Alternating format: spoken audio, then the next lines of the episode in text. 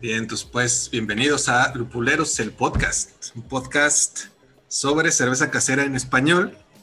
Y hoy tengo el gran gusto de presentar a dos grandes amigos y compañeros de club. Primero, Boris Grano. ¿Cómo estás, Boris? Muy bien, ¿ustedes? Todo bien, muchas gracias. ¿Estás tomando alguna cheve o qué? Estoy tomando una IPA de Stone, la GoTo IPA. Ah, qué fresón. Y con nosotros también George Silva. ¿Cómo estás, George? Muy bien, señores, ¿y ustedes? Todo excelente. Ambos miembros de Lupuleros y de la mesa directiva de Lupuleros. Pero ustedes se preguntarán qué nos escuchan, qué rayos es Lupuleros. Pues es un club de cerveza casera que tenemos sede en la ciudad de Guadalajara, Jalisco, en México, y centramos nuestros esfuerzos en este hobby que es el preparar cerveza en tu, en tu casa, ¿no? Eh, la segunda pregunta introductoria, al ser el primer episodio de este, este podcast, es, pues, ¿qué es la cerveza casera? Para ustedes, ¿qué sería la cerveza casera, muchachos? Boris. Eh, pues la cerveza casera, pues básicamente su mismo nombre lo dice. Es una cerveza creada en tu propia casa con un equipo no muy grande, con un equipo normalmente la gente utiliza equipo de 20 litros, 30 litros, hay algunos más eh, mamalones que usan unos 60 litros, pero normalmente son batches pequeñitos, son este, ideados como para consumo personal o para echar chela con tus amigos. Y pues principalmente, y creo que es lo que nos unió a todos nosotros en el club, es para experimentar. Ah, es correcto. Ahí eh, se me olvidó presentarme a mí. Soy Mike Aguirre. Se me fue error de novato, pero pues aquí andamos. Soy presidente de Lupuleros. Boris es el encargado de la imagen de este honorable club. Y George pues es el encargado de las finanzas, el dinero y las deudas. Así, está. Pues eso es la cerveza casera. Como bien nos dice Boris, es un pasatiempo. Es la posibilidad de cocinar tu propia cerveza en tu casa y ponerle de tu identidad, tus gustos, lo que quieras a la cheve que, que te estás consumiendo. En grandes rasgos, esa es la cerveza casera. Eh, y se nos ocurrió este podcast para hablar sobre este, este pasatiempo que es algo prácticamente mundial y pues decidimos hacerlo porque casi no hay podcast en español que hable sobre cerveza casera, ¿cierto muchachos? No sé si ustedes conocen alguno. Yo conocí por ahí alguno de eh, que se hacía en Estados Unidos, pero salió tres veces y ya no volvió a, a ocurrir. No, no conozco ninguno. Yo- de hecho, no, no. mucha de la información que la buscas está en inglés, con excepción de algunas que otras páginas que en el que encuentras información pues en español. Pero no como un tal un podcast en el que podamos charlar. No. Entonces la idea es que eh, pues la gente que haga cerveza o tenga esa inquietud de hacer cerveza en su casa, pues escuche este podcast en sus tiempos libres o en sus horarios de trabajo, como una fuente de información en español. Ya tenemos pues cuatro años en el club y bastantes más años haciendo cerveza, entonces ya tenemos una, una cantidad importante de información ya procesada de otros idiomas que podemos comunicarle a la gente que, eh, que nos escuche, miembros del club y externos al club también. Y pues el tema de hoy es cómo iniciar en el homebrew. Sería que antes de entrar como a los puntos básicos o a la, al how to, cómo ingresar, eh, que nos dijeran cómo fue que ustedes empezaron personalmente en esta onda del el homebrew. George. Va. Bueno, yo empecé a hacer cerveza básicamente con lupuleros y lo que me llevó a lupuleros fue pues una plática de borrachos, debo decirlo, con un amigo en varias este, veces que estábamos tomando, siempre salía el tema de, hey, hay que hacer cerveza, hay que hacer cerveza. Y por alguna extraña razón, un compañero de mi trabajo, este compa, pues también traía ese rollo, pero y él me direccionó, de hecho, con los cursos que tú diste, Mike, que ahí fue cuando los conocí. Eh, empecé a empapar sobre la historia, los procesos, y empecé a juntar, cuando empezamos a juntarnos como lupuleros, entendí realmente de que no necesitaba yo tener un equipo acá industrializado, que es lo que pues, a lo mejor mucho de la, de la gente se imagina. Es de, ay, pues es que necesito tener una olla súper grande, un equipo sofisticado para medir y todo eso. Digo, sí tienes muchas cosas que tienes que cuidar, pero como para poder iniciar, ustedes me lo dijeron, necesito un equipo súper básico, una olla donde fermentar, una estufa, y pues los ingredientes principales de la cerveza, ¿no? Entonces yo personalmente, pues sí, me, creo que lo que primero nos impulsa eh, como cerveceros es tener un amor por la cerveza. A, a lo mejor algunas personas empiezan a probar otros estilos de cervezas importadas y de ahí empiezan a hacer como que la espinita de, ah, mira, hay más, hay más sabores, hay más estilos. Y empiezas a preguntar, indagar y te empieza a gustar eh, todo este rollo. Claro, que esa es una de las partes importantes de, del, ser, pues un pasatiempo, algo que, se considera tu hobby, que buscas siempre aprender y lo tomas como algo, vaya, eh, una de las definiciones de pasatiempo es aquello que estás buscando cuando no tienes nada que hacer. Y cuando no tenemos nada que hacer, pues vemos alguna técnica diferente, algún ingrediente nuevo, algo, algo que, que mostrar como novedoso en nuestra cheve. ¿Y tú, Boris, cómo empezaste en este show? Eh, pues eh, es muy parecida a la historia de George en una, en una borrachera.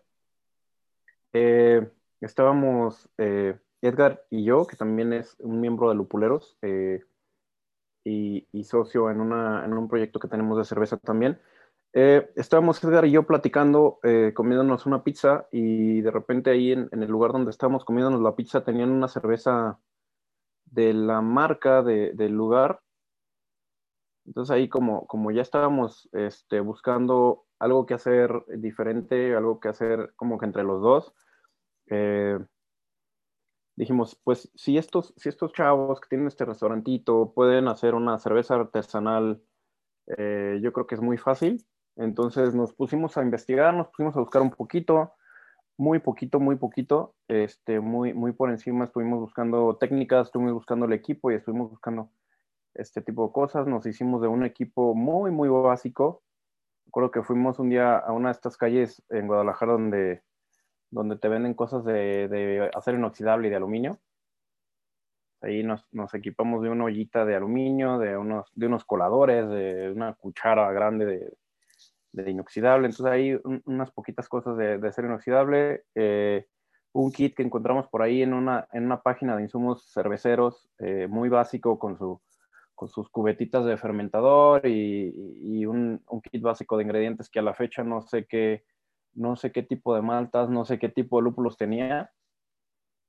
Entonces, eh, pues ahí nos pusimos ahí a investigar, nos pusimos a cocinar esa, esa recetita que quién sabe qué era con unas instrucciones que traía ese kit. Y eh, cuando lo probamos, eh, está malísima.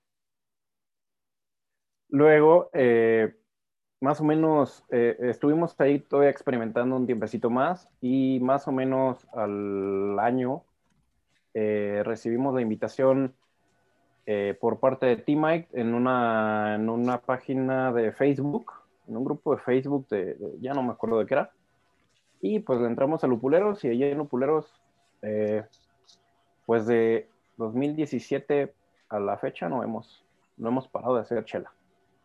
Excelente. Eh, pues sí, así como dicen, es, es, es, algo curioso, pero a mí me pasó algo muy similar y creo que sería como una, una de las cositas que le podríamos poner una palomita, como que está, es una buena motivación empezar en esta onda del homebrew si tienes un amigo o un compadre que estén como en el mismo canal. Yo empecé igual con un amigo, con mi mejor amigo. Eh, hace, mi historia es muy antigua y se, y se paró un tiempo, se las voy a platicar de manera muy rápida. Las primeras cervezas no, de Grupo Modelo ni de la otra grande productora que probé en mi vida fue por ahí del año 96, más o menos, 95, 96.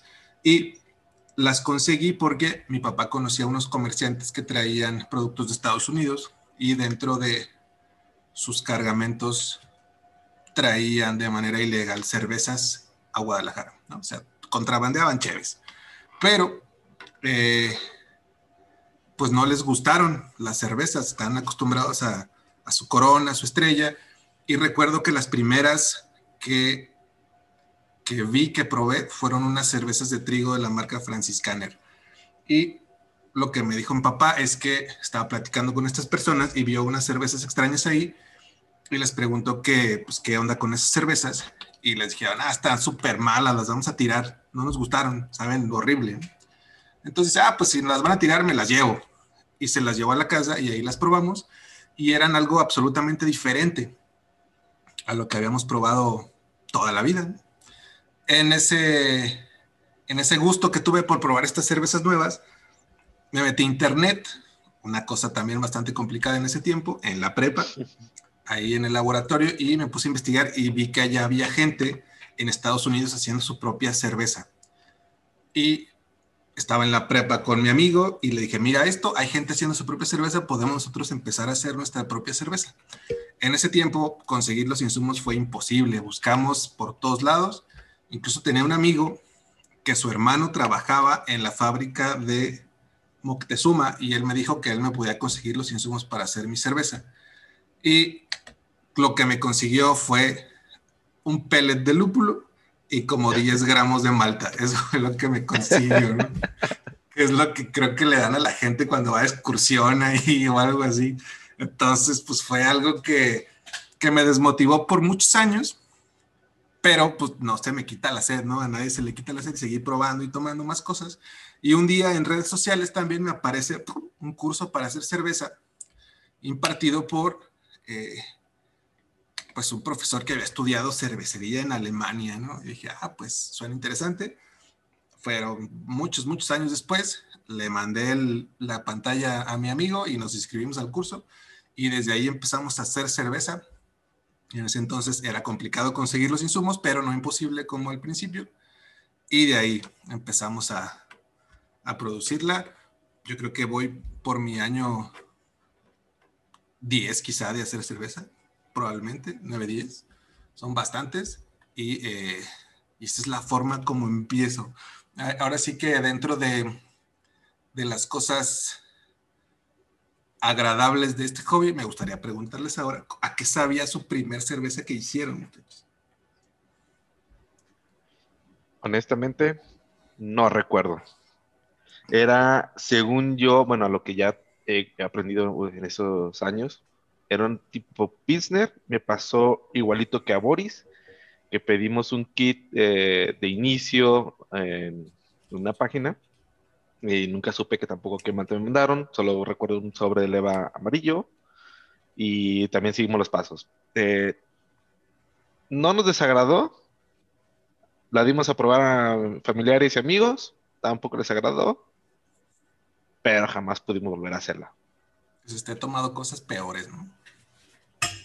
Sí, oso negro. y la tuya, Boris, ya dijiste que estaba horrible, pero ¿qué fue? ¿Qué, qué, qué, qué rayos Estaba horrible.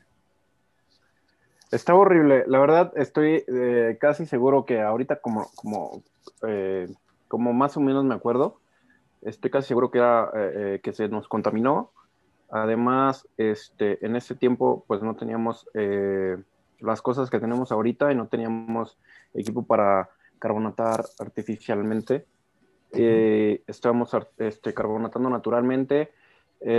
no hicimos bien el cálculo, quedó plana la cerveza quedó con unos sabores muy, muy, muy como de, como, como de acetona, que ya pues después este, a lo mejor iremos eh, viendo a qué se debe este, este sabor acetona. Recuerdo ese sabor acetona y recuerdo que no estaba muy, eh, no, estaba muy presente eh, un sabor como de cerveza, pues a lo que te sabe una cerveza comúnmente, ¿no? No, no te sabía, no te sabía a, que, a ya estuviera bien fermentada, que ya estuviera bien terminada. Recuerdo eso, recuerdo eh, muy vagamente, no, no, no, tengo tanta, tanta memoria de, de, de, mi paladar en ese entonces, pero sí, lo que sí está muy, muy presente en mi, en mi mente es que estaba horrible.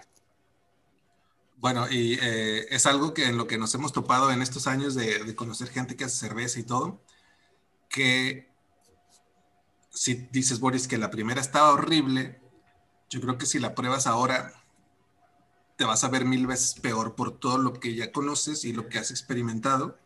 Seguramente. Y la de George dice que, que estaba bien, que estaba decente, probablemente la prueba ahorita y va a decir, ay, es correcto. ¿no? Parte de esa, de esa curva de crecimiento que tenemos los cerveceros caseros, que de repente vamos entrenando paladar y vamos, ahora sí que que puliendo los sentidos sabemos a qué debería de saber las cosas y entonces podemos definir un poco mejor si tu cheve está buena o está, o está mala. Yo la primera cerveza que hice fuera del curso inicial, la recuerdo, fue una Brown Ale y recuerdo estar ahí todo, todo ansioso viendo la fermentación y esperando la que saliera y todo aquello. recuerdo el producto final, recuerdo a qué sabía y hace muy poco tiempo, no, es lo que no recuerdo, alguien me dio a probar su cerveza y dije, esto estaba idéntico a mi primera cerveza.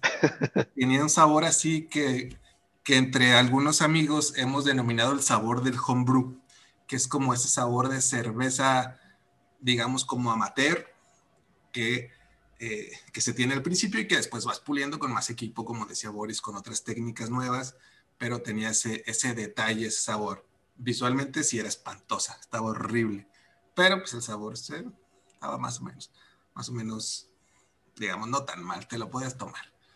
Pero bueno, es la historia de cómo iniciamos nosotros haciendo cerveza casera. Tengo unas preguntas para eh, dar un poco más de información. Ustedes deben saberlo, probablemente. ¿Es legal hacer cerveza en tu casa? ¿Es legal hacerlo? Vamos a hablar de México porque pues, es lo que lo que conocemos nosotros, como ven.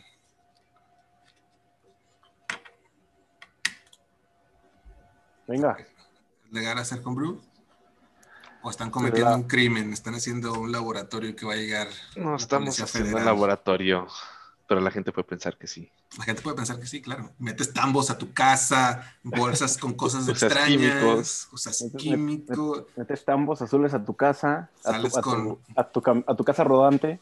Sales con tu cubrebocas, tu cofia, tus lentes. Y la gente dice, mira ese muchacho, ¿qué está haciendo?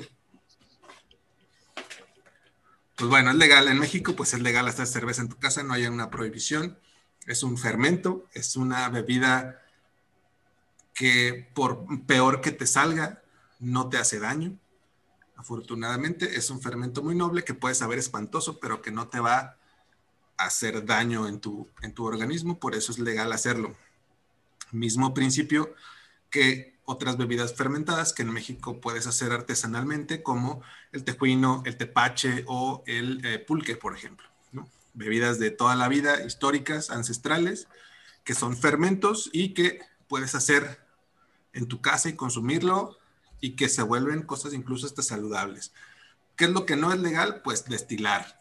Destilar es eh, es algo que requiere de otros permisos y que sí puedes obtener un producto que salga venenoso, ¿no? De una, destilación y problemas ya a tu, a tu integridad como ser humano, que es como algo que probablemente en unos 20 años nosotros veamos que ya haya en México club de destiladores caseros es como el, paso natural siguiente porque en los países donde hay homebrew desde hace muchos años, pues ya hay clubes de, destiladores y hacen sus whiskies y sus moonshines y sus demás cosas.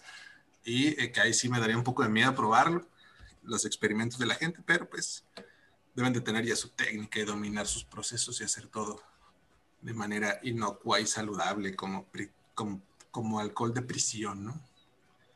Solo se vive una vez, Mike. Solo se vive una vez. Puedes perder muchas dioptrías antes de. claro, mírame. Ya los vi probando cosas, perdiendo dioptrías. Bueno, ¿qué pasa con ¿Es legal vender tu cerveza casera? ¿Se puede vender? ¿Se debe vender? ¿La han vendido ustedes? ¿Qué han hecho?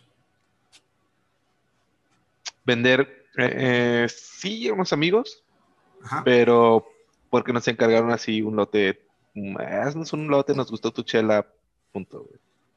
Para una reunión de ellos algo. Ajá, sí, exactamente. Y realmente, o sea, no les dimos un precio acá de, ay, déjale saco una lana, o sea, sí les ganamos poquillo, pero no nos manchamos, digo, son, son amigos, nosotros estamos aprendiendo, les gustó, se, se siente chido, ¿no? De que dice, ah, oye, pues desde las, el décimo lote que haces, les gustó, dije, ay, pues va, toma, aquí está la chela, este, la que me pediste, ¿no? Disfrútala y dime, ¿qué te parece? Se siente padre, pero yo personalmente no he vendido en, en alguna cervecería, en algún bar, o etcétera. No, yo no he tenido esa oportunidad todavía. Ojalá haya algún día, pero no por ahora. Si es algo que estás viendo en tu futuro, vender tu homebrew. Uh, sí. Ahí en el bar, en el bar de confianza que es triangular, ok. Sí. Y bueno, Boris, tú ya has vendido, tú pasaste de ser cervecero netamente casero ya a tener un proyecto de venta con un nombre que es Chivo Brewing Company. Chivo Brewing Co. es correcto. Eh, para vender cerveza en México, este, tienes que cumplir eh, ciertas, ciertas normativas de COFEPRIS, tienes que este, tener ciertas este, normas también eh, de higiene y sobre todo lo que es, creo, lo más importante para, para el sistema legal de México, no es tanto darles un excelente producto, que pues el, enfoque debería de ser este, pero más bien el enfoque, el enfoque legal es eh, cumplir con ciertas eh, regulaciones de Hacienda, ciertas regulaciones que cualquier tipo de empresa, de cualquier tipo de alimento o de cualquier tipo de producto de consumo tiene, y pues sus debidos eh, impuestos. Claro, que al gobierno le interesa más el impuesto que, que la salubridad, pero... Correcto. Pues bueno, esa es la onda de, de venderla. En realidad, pues el, el, grueso de la población de cerveceros caseros no tenemos pensado venderla. Si acaso, como dice George, si un amigo tiene la primera comunión de su hijo y quiere un barril de cheve, pues se lo podemos hacer y cobrarle los insumos o, regalarlo o, o qué sé yo, pero pues fuera de cuestiones de negocio que ya tendrían que ver con un montón de otras cosas empresariales que no es parte de nuestro hobby, que es hacer cerveza. Ahora bien, supongamos que está una, una persona en su coche escuchando este podcast y dice, mira, estos cuates hacen cerveza en su casa. Eh, ¿Qué sería lo primero que esa persona debería de hacer si tiene inquietud de empezar con el homebrew? ¿Qué creen ustedes que sería el primer paso? George. Y buena pregunta. Déjame pensarlo. No, este, creo que lo que primero tiene que hacer es, mm, bueno, ahorita ya en este año 2021, pues abrir internet, buscar cómo hacer cerveza, va a encontrar muchísima información, muchísimos videos, páginas, etcétera. Sin embargo, creo que lo que puede, lo que mejor puede hacer es buscar a alguien local que lo oriente o lo jale a, conocerlo, porque realmente a lo mejor por mucha información que tú leas y conozcas, a lo mejor tú solo no te impulsas. A lo mejor ya viéndolo con otras personas, te vas a romper muchos paradigmas que tienes y te vas a decir, ah, sí puedo, déjame viento hacer mi primer cerveza. Que es algo que yo, por ejemplo, personalmente con amigos míos he tratado de hacerlos, porque ellos me dicen, ah, es que me gusta la cerveza. Y yo sé que, oye, pues un día vente a la casa, voy a hacer cerveza, hálate, no tienes que hacerla, solo ayúdame a hacer la cerveza, aprendes y si te gusta, pues, pues adelante, pues. Y de hecho, pues así también empezó, pues ya uno de los últimos lupuleros que tenemos es, Israel Jiménez. Así es como más o menos empezó. Que le empezó a interesar el rollo de cómo hacer la cerveza y de hecho él me habló, hey, Pepe, ya, ya compré mi kit, ayúdame yo. pues claro que te voy a ayudar, ¿no? O sea, Sí, si no, y si no encuentras una persona local o un club como, como lo somos nosotros, pues la neta, o sea, busca en internet, investigate qué herramientas necesitas, ollas, quemadores, eh, los insumos, la malta, lúpulo, levadura, etcétera, y ponte un plan. ¿Sabes qué? Es lo que necesito, consíguete todos los materiales y ponte un día a investigarte. ¿qué es lo que voy a, tener que hacer cuando tenga todo esto aquí? YouTube, de, de hecho, YouTube es muy buena herramienta. Yo lo hice en mi primera, segunda cocción, lo hice, tardé 12 horas y está totalmente bien porque pues no tienes idea, por mucha teoría y práctica que quieras tener, entre comillas, no te sirve la, la- en ese preciso momento porque te salen en mil dudas. Claro. Entonces, pues, no, si tienes la inquietud, hazlo, hazlo por pasos, consíguete los, los materiales, investiga qué se tiene que hacer, ponte un día programado y lo haces. Bien, pues, Boris, ¿tú qué crees que sería lo más importante para iniciar con este show? Creo que hay, hay que cumplir, este, no sé si sean estos todos los pasos los que voy a decir ahorita, pero creo que son muy importantes. Y eh, primero que nada sería investigar, te metes, como dice George, te metes a internet, hay una página muy bonita que se llama lupuleros.com, ahí tenemos, eh, tenemos recetas, tenemos técnicas, tenemos, este, incluso por ahí hay un post donde vienen una lista de, de- de tiendas de insumos en internet, entonces ahí te puedes documentar bastante bien, te puedes acercar este, en la ciudad que estés, seguramente va a haber otro cervecero por ahí. Este, y también pues hay otros clubs que este, alrededor de, del país. Te puedes acercar a YouTube, te puedes acercar a blogs, te puedes acercar a muchos lados. Este, otra cosa que tienes que hacer es eh, experimentar.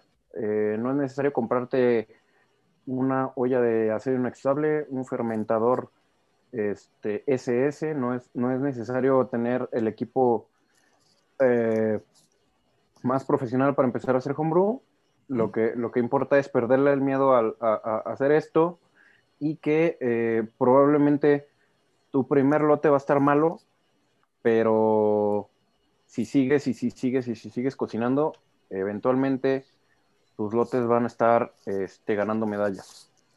También, este, digo, como, como dijo George, es importante también acercarse a la gente, acercarse a los amigos, como nosotros que iniciamos este, cada quien eh, con, su, con su amigo, y pues eso también eh, te, da, te da cierta motivación como para no, como para no rajarte a medias y, y- y, pues entrarle. Va a haber muchos errores, va a haber muchos, muchos, este, eh, muchas cosas que parchar en el Inter, pero eh, eh, creo que si tienes ganas, eh, eventualmente en- cuando, te sal- cuando te salga algún, algún problemita durante la cocción, vas a, vas a encontrar la forma de resolverlo, ya sea la mejor manera o la manera a la mexicana. Es la mejor manera, según los mexicanos, ¿no? La única manera. Pues sí, buenos, buenos datos, yo diría, lo voy a decir, ustedes no lo dijeron. Si tienes ganas, suscríbete a este podcast. Debería ser tu primera acción. Vas escuchándonos, suscríbete a este podcast. Vas a escuchar mucha información importante que ya hemos nosotros eh, hecho cierta curaduría de ella en todo el internet y libros que hemos eh, por ahí cosechado. Te va a servir bastante. Otro buen, buen eh, consejo que podríamos darles es que trabajen en su paciencia y tolerancia a la frustración, porque hacer cerveza toma su tiempo. Afortunadamente nos gusta este hobby porque en el día de la cocción, pues puedes estar degustando algunas de tus cervezas o de cervezas de amigos y se vuelve algo muy agradable, muy, muy fácil de pasar el rato. Y pues que no se diga el día del destape, ¿no? Que para eso, para quien no lo sepa, pues pasará por lo menos un mes y, eh, y tendrán que ser pacientes. Paciencia de cervecero, no por nada. La cerveza la hacían los monjes, ¿no? Mucha paciencia. Pero la información hay muchísima. Ojalá este podcast sirva de algo como eh, esta parte de comunicar información ya en español, que es lo que de lo que siempre hemos hemos preguntado por qué todavía no hay, por qué todavía no tenemos tantas fuentes, pues esta será una, ojalá eh, sirva para quienes ya están haciendo y para quienes quieren animarse a hacer cerveza. Eh, pregunta, ¿ustedes qué recomendarían? ¿Que busquen un curso local o que se metan a ver YouTube o que se vayan a comprar unos libros de cómo hacer cerveza? ¿Qué creen que sea mejor? Desde mi punto de vista, diría que un curso local, porque eso ya te acerca a otras personas con el mismo interés. los videos o información por YouTube o por Internet sí van te van a ayudar súper bien, te van a complementar el curso.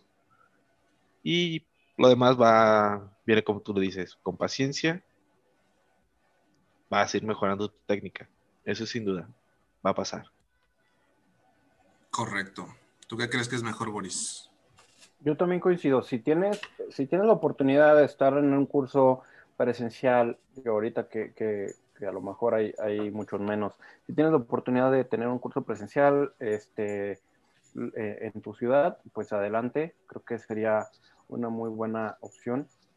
Por lo que, por lo que dice George, que te acercas a, te acercas a otras personas y te acercas a, a lo mejor un profesional eh, que, que, te va a estar resolviendo las dudas ahí en el momento y vas a estar viendo eh, en vivo cómo, cómo, es un proceso de, de, un, de un, día de, de cocción.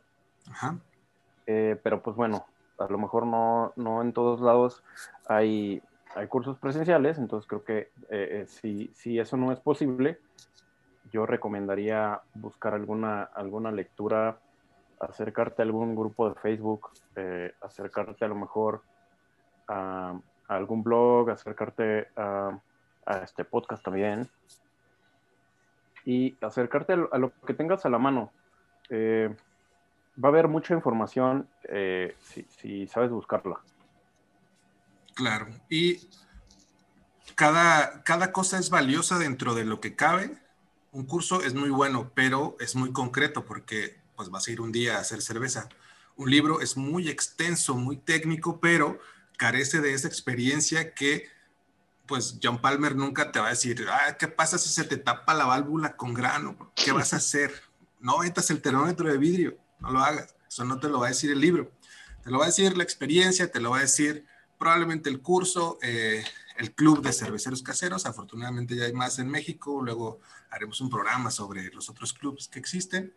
Pero bueno, cada fuente de información tiene cosas valiosas y cosas que se le van. También los videos de YouTube, pues son 99% solo lo bueno y 1% quizá por ahí algún problema que se encontraron, pero también son bien breves, bien concretos y, eh, y sí sirven, pero también le faltaría por ahí un poco de, información y de la experiencia que es realmente pues hacer la cerveza, ¿no? Hay mil variables cuando estamos haciendo cerveza, hasta el clima y la presión atmosférica influyen hasta qué tan crudo te despiertas, qué, eh, qué tanto gas tengas en tu tanque, que se te vaya la luz. Hay muchas cosas que te pueden pasar, te van a pasar si estás en este, en este pasatiempo y pues bueno, nada más que la experiencia te va a dar las herramientas para poder sortear todos esos problemas.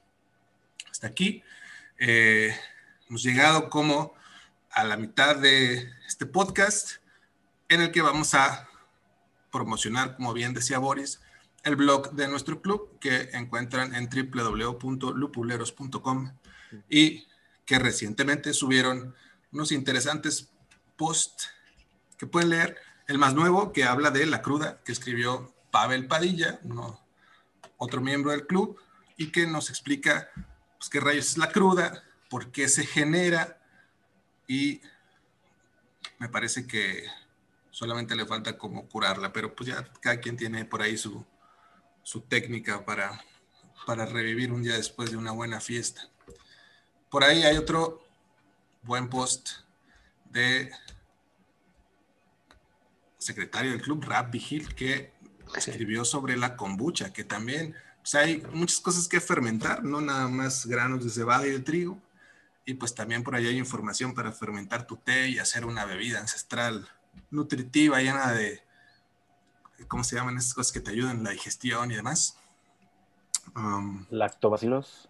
Lactobas, probióticos. Y, probióticos. Y demás cosas. que se vaya el diablo y venga Jesús. De salud, pero pues esa agüita no marea, como la cerveza.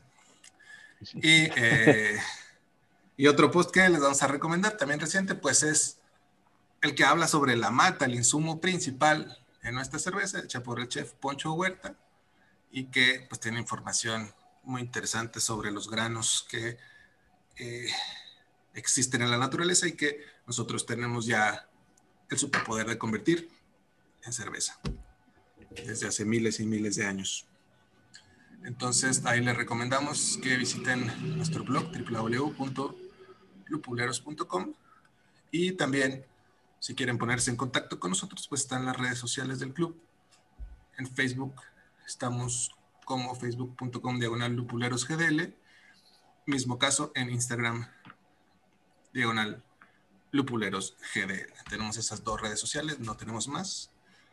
Eh,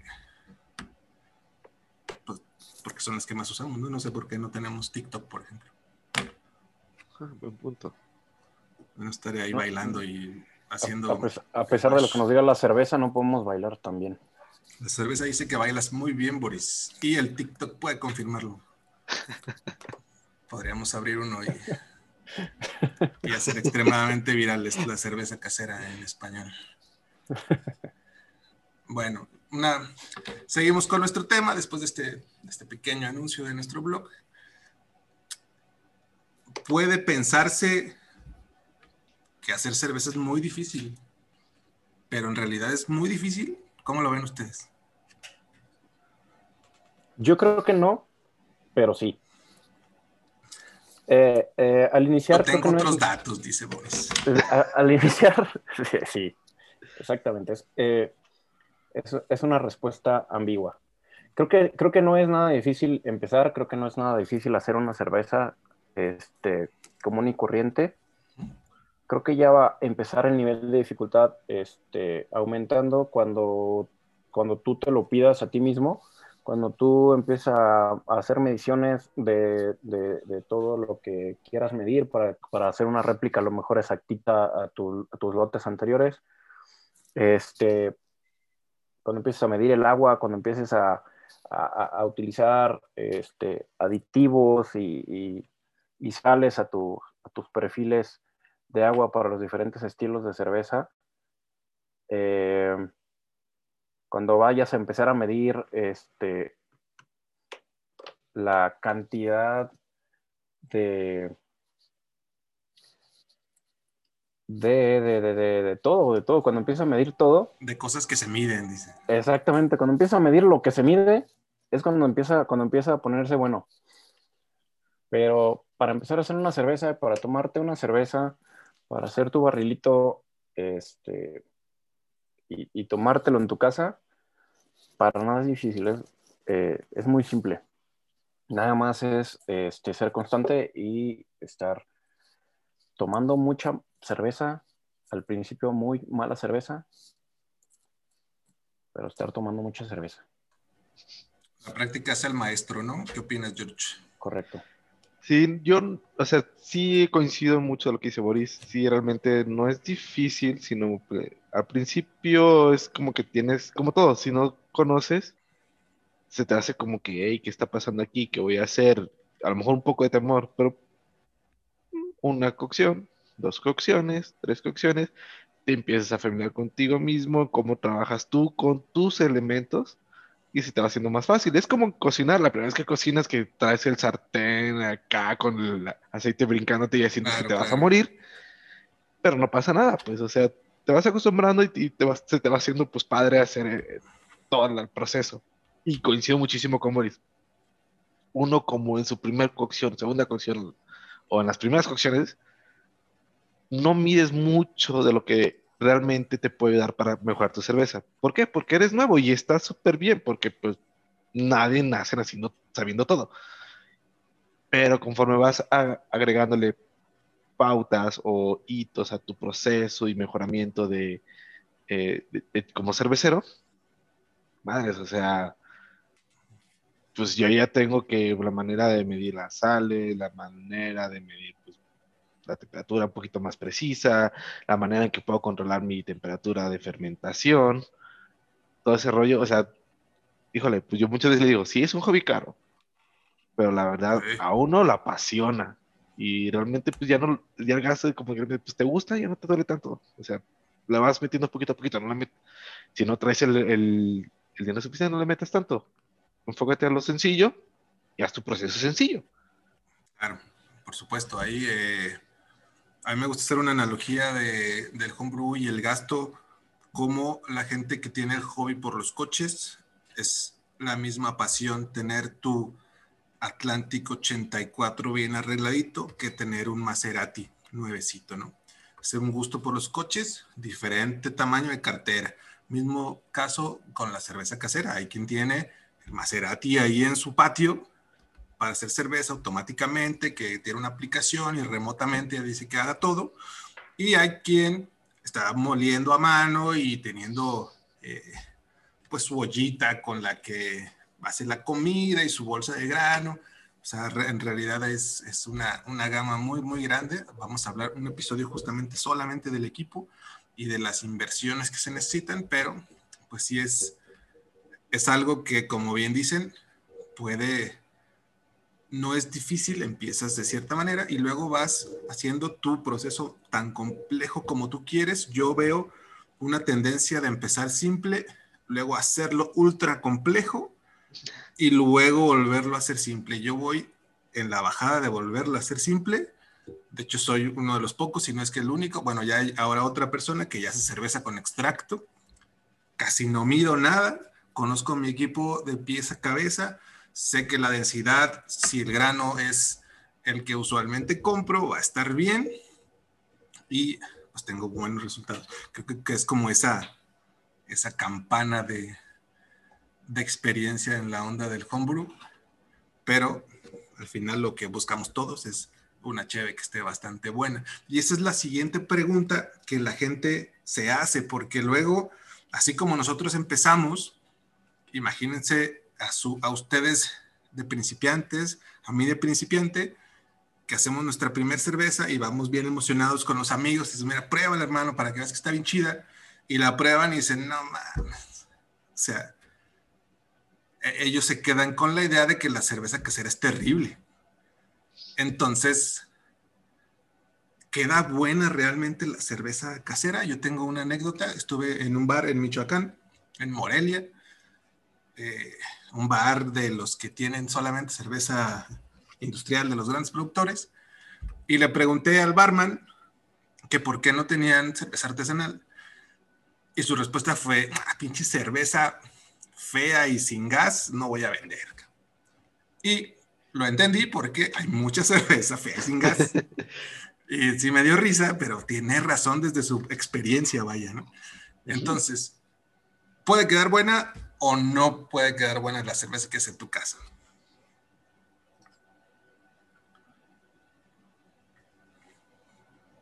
Mm, pues puede quedar buena es lo que hemos estado eh, tocando varias veces. Las primeras, a lo mejor, para uno, con poca experiencia en paladar, nos va a saber buena. Y te lo digo porque mi primera cerveza seguramente tiene un grado de alcohol muy elevado y para un pobre diablo como yo en ese entonces, mientras más alcohol mejor, mientras más te sepa alcohol, pues es mejor, pues no detectas todos los problemas que traes. Que estabas en la prepa, ok, George. No, no, no, no, ¿cuál prepa? Estoy hablando que fue hace cuatro años. Pero pues realmente yo no estaba entrenado para detectar los problemas de mi cerveza. Sin embargo, sí traía muchos problemas de carbonatación, de no tenía gas, cosas así, pues, y, y, lo, y, le compro la idea totalmente a lo que te dijeron ahí. Es que pues, está mala. Pues sí, pero no te cierres en que esa está mala. A lo mejor amplía tu horizonte y buscas y encuentras alguna que existe buena. Claro. ¿Tú qué opinas, Boris? ¿Puede quedar buena una cerveza hecha en casa o no? Definitivamente puede quedar buena. Eh, depende mucho de cuánto, de cuánto, eh, de cuánto le inviertes y no hablando económicamente, sino de, tiempo y de esfuerzo. Eh, creo que teniendo mucha práctica, educándote mucho el tema, investigando mucho y practicando, sobre todo haciendo muchas, muchas, muchas cervezas, es como te vas a dar cuenta eh, de los detalles que tienen a lo mejor tus recetas y es como vas a estar mejorando. Pero claro que se puede mejorar y claro que se puede hacer una buena cerveza casera. Y yo he probado muchísimas cervezas muy, muy, muy buenas de, de todos los miembros del club. Y claro que se puede. Claro. Eh justamente esta, esta pregunta estaba diseñada y doy la bienvenida a el cuarto miembro de este podcast que viene tarde, viene crudo, como si fuese cualquier lunes. Bienvenido Alfredo Eguiza, ¿cómo estás? Buenas, buenas jóvenes, todo bien, todo bien. Mira, aquí crudeando con mucha chamba, pero, pero aquí integrándome al equipo. Bueno que ya llegaste, Tenemos, estamos en una parte de la plática donde tengo en mi apunte que tú nos puedes platicar algo. Estamos preguntando, ¿puede quedar buena una cerveza hecha en casa? Tenemos aquí a eh, alguien que ganó una medalla en una competencia nacional con cervezas en casa con la No Manchester Ale. Sí, pues claro que se puede tener una, se puede hacer una cerveza este, de gran nivel en casa. Probablemente no te va a salir la primera vez ni la segunda. Es, es como pues tocar un instrumento, ¿no? Hay que practicar, hay que ensayar y hay que saber lo que estás haciendo. No es nada más meter al macerador lo que, lo que caiga, sino pues es un poquito de prueba y error y, saber lo que haces, ¿no? Vas, tienes que estar calculando a dónde quieres llegar, qué quieres hacer con la cerveza y empezar a darte cuenta de cómo entre tu equipo y tus ingredientes les puedes ir dando esas notas que quieres o ese efecto que quieres en un HB. Pero sí se puede hacer y se pueden hacer, o sea, se pueden hasta incluso hacer clones de cervezas comerciales o, o no, a lo mejor no industriales, a lo mejor cervezas que encuentras en el mercado, pero practicando, pues sí, se puede llegar a hacerlo, ¿no? No, no a la primera, no esperes que el primer cheve te va a quedar perfecta. Es prueba y error y hay que, hay que ensayarle, ¿no? Es hacer un cheve y, probar, echar a perder. Tienes que echar a perder para tener buenos resultados en algún momento. Por supuesto, esto es un hobby y como todos los hobbies, mientras más practicas, mejor lo puedes llegar a hacer. Como alguien que le gusta hacer modelismo, seguramente su primer modelo fue una mierda y después se aventó como en Los Simpson la, ¿qué fue lo que hicieron? La, la abadía de Westminster y les quedó perfecta después de muchos años de hacer modelismo. Pues igual en la cerveza llega un momento y no tarda tanto tiempo en que tu cerveza con los cuidados, con el chiqueo, con, con tus ganas de aprender y mejorar, puede ser mucho mejor que la mayoría de los productos que están por ahí a precios bastante altos. Entonces, es como, como la meta, como el sueño. que quiero llegar a ser la cerveza que me gusta, como me gusta, mucho mejor que la que me venden en el bar que, que frecuento o que puedo encontrar en una tienda. ¿Es posible? Por supuesto que es posible. Y no es tanto el tiempo que pasa desde que empiezas hasta que llegas a hacer las cheves como a ti te gusten. Y luego, pues, resbalan muy fácil, ¿no, Alfredo? Como, como las sí. Se van como agua. Se, desaparecen, se evaporan cuando quedan buenas. Híjole. Se evaporan, se pierden. Mike, ahí dijiste algo bien importante, que es los, el cuidado. O sea, creo que ese es básico. O sea, cuidar eh, detalles de tiempos, temperaturas, limpieza, sanitización. Y el este. Y, y, con eso, o sea, con eso empiezas a. esos detallitos llevan una cheve buena a ser una cheve increíble, ¿no? Claro, y es bien satisfactorio. Y paciencia, paciencia, Es, lo, más importante. Porque yo lo que he visto es que de repente al principio ya te urge que termine de fermentar, te urge que termine, que, que flocule y al segundo día ya andas abriéndola a ver si ya y, pues al rato todas las cheves ácidas y ganas medallas como nuestro compañerito Joshua que... Un saludo a Josh que le gustan esas cosas. Sí, pero, pero paciencia y cuidados, sobre todo. Déjala, déjala que haga su chamba, eh, solita, solita madura. Claro, ahí estamos para hacer un mosto y que y no estorbar, ¿no? Esa sería la, la, forma de hacer cerveza casera. Haz el mosto y no estorbes y lo va a hacer bien, no, no, pasa nada. El tiempo hay. Y si tienes una sed abundante, como las cuatro personalidades que estamos en este podcast, pues hace cerveza constantemente para que siempre tengas por ahí algo fermentando, madurando o ya carbonatando para próximamente estar en tu vaso. Esa es la el modus operandi de la mayoría de las personas que hacemos cerveza casera y planeamos estos tiempos ya con la experiencia que, que tenemos.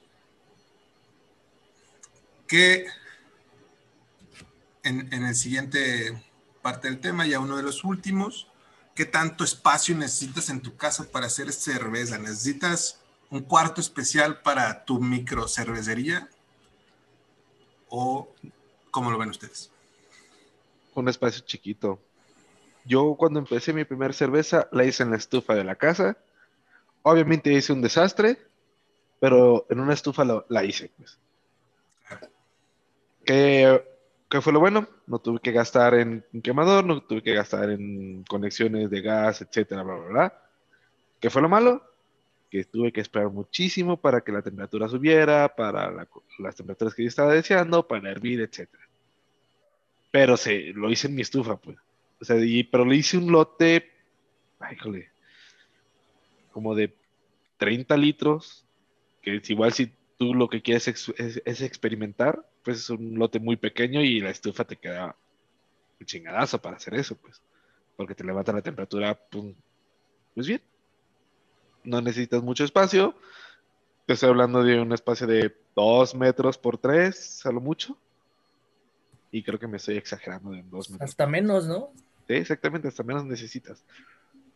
Claro que después, pues todo lo guardas en un, en un espacio muy pequeño. El día que usas lo armas y el día que no, pues lo desarmas y lo dejas en un espacio muy pequeño. Tú, Boris, tú sí tienes una mansión especial para tu equipo de cerveza.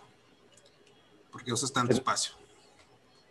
Eh, está eh, eh, nuestro, nuestro, nuestro equipo está en la sala de la casa de Edgar, parte de nuestro equipo.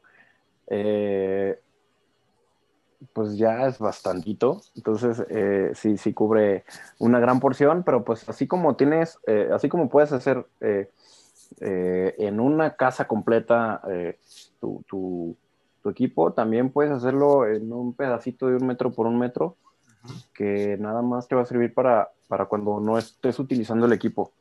Claro. Porque hay equipos muy pequeñitos, hay equipos eh, como estos, todos estos equipos que, que, que son automáticos y tienen todo, todo ahí incluido para macerar, para hervir, para, y hasta hay algunos que tienen hasta para fermentar. Entonces, este, pues esos no necesitan nada de espacio. ujú. A lo mejor necesitarás el espacio para guardar todos los tiliches que, que, que estuviste utilizando, ¿no? Sí. pero en realidad no, no, no necesitas mucho espacio, necesitas el espacio que vayas a querer tú eh, destinar para, para, para lo que vayas a tú este, configurar, porque pues también lo, lo bueno de todo esto es que tú, va- tú vas a configurar tu equipo como se te dé la gana, si no usas algunas, algunos elementos pues de- de- de medición, por ejemplo, pues no, no, no es tan necesario comprar un equipo tan, tan premium. Y pues ahí tú vas, tú vas configurando tu, tu, tu equipo como, como tu proceso te lo pida. Claro, puede ser desde un departamento muy pequeño hasta una gran mansión con un garage gigante. Puedes administrar tu espacio como lo hace Alfredo, que tiene su robot que cocina en un espacio muy, muy pequeño, pero le da un gran espacio a su equipo de dispensado, ¿no? Ahí puedes elegir que, a qué le puedes dar espacio en tu casa y ahí administrarlo de la manera que más te funcione. Exacto. Sí, yo, ahora que decías lo de los tiliches, es como adictivo, ¿no? O sea, empiezas, a lo mejor empiezas con una ollita de 10 litros en la estufa, que, que en la estufa, o sea, una ollita de peltre, así empiezas, y dices, oye, ¿qué tal si le pongo la llave? ¿Y qué tal si me compro ahora la, la hielera y macero en hielera? Claro. Y así empiezas. Es correcto. Ahora ya quiero hacer 40 litros, pero en realidad siempre haces 20 y. Ya, ya, de repente ya tienes dos racks llenos de tiliches. ándale, sí, exacto. De repente tienes bombas y luego una bomba por si esa bomba te falla, ¿no? Ahí tienes, tienes todo. Y al principio no lo usabas para nada, pero Compraste cinco barriles para meter tu cheve que jamás en tu vida llegaste a usar, como otros 10 garrafones de vidrio para fermentar. Y ya nomás sale ahí de repente dices, bueno, déjame de ellos y los empiezas a vender súper baratos. Me, me preocupa real. que, no uses real. tus cinco barriles. sí, ya sabía. Oye, ya los vendí. Ah, a mí a uno, por cierto, Ahí está. que convertí en fermentador, pero creo que ese- eso da para otro podcast, ¿no? Claro, sí, vamos a Esa hablar luego de, de equipos. Yo creo, muchachos, que tenemos una, un programa que podemos empezar a cerrar porque ya ha sido algo, algo extenso. ¿Algún comentario que tengan ustedes para cerrar en este tema de cómo empezar en el homebrew? Es ahora o caen para siempre. Sí, Pues no, no como tema, pero algo que sí le, le- recalcar. hagan su cheve, no se preocupen si sale mala o sale buena, porque como alguien me dijo y me ha enseñado y siempre se me queda en la cabeza, que para hacer buena cerveza, siempre hay que probar mala cerveza. Claro. ¿Algo más para cerrar, muchachos? Boris. Sí, bueno. nunca nunca abran el fermentador. Nunca abran el fermentador, a menos que sean Joshua. Y lo hagan a propósito. Y, y yo diría que si van a empezar, no se preocupen por, por leer tanto y meterse tanta información que luego te, te sugestionas de, híjole, ya se me pasó un minuto el macerado. Nomás denle, hagan cheve, hagan cheve y solito van a aprender y van a encontrar su propio proceso, ¿no? Claro, esto no es repostería francesa, es cerveza y tenemos un amplio rango de, de movimiento en recetas, en gramos, en amargor, en dulzor, en lo que tú quieras. Y lo más importante, pues, es animarse, ¿no? Que hagan, Mm, hagan su cerveza, no se desmotiven, agárrense un camarada, un, un buen compadre que los acompañe en el viaje y seguramente se van a divertir, van a tomar mucha cerveza, ojalá no tiren mucha cerveza y eh, acérquense a su club de, de homebrew local si es que tienen. Si están en Guadalajara, pues aquí estamos nosotros con mucho gusto para adoptarlos y orientarles en sus dudas. ¿Algo más, muchachos? ¿Todo bien? Es todo. Venga, pues muchas gracias por escucharnos en esta primera emisión de Lu- Lupuleros, el podcast. Y recuerden que están por ahí nuestras redes sociales, en Facebook y en Instagram, diagonal Lupuleros GDL. Nos vemos en la próxima con otro apasionante tema de la cerveza casera. Y eh, pues nada, más. Bye. Gracias a todos. Hasta luego. Salud. Síganos.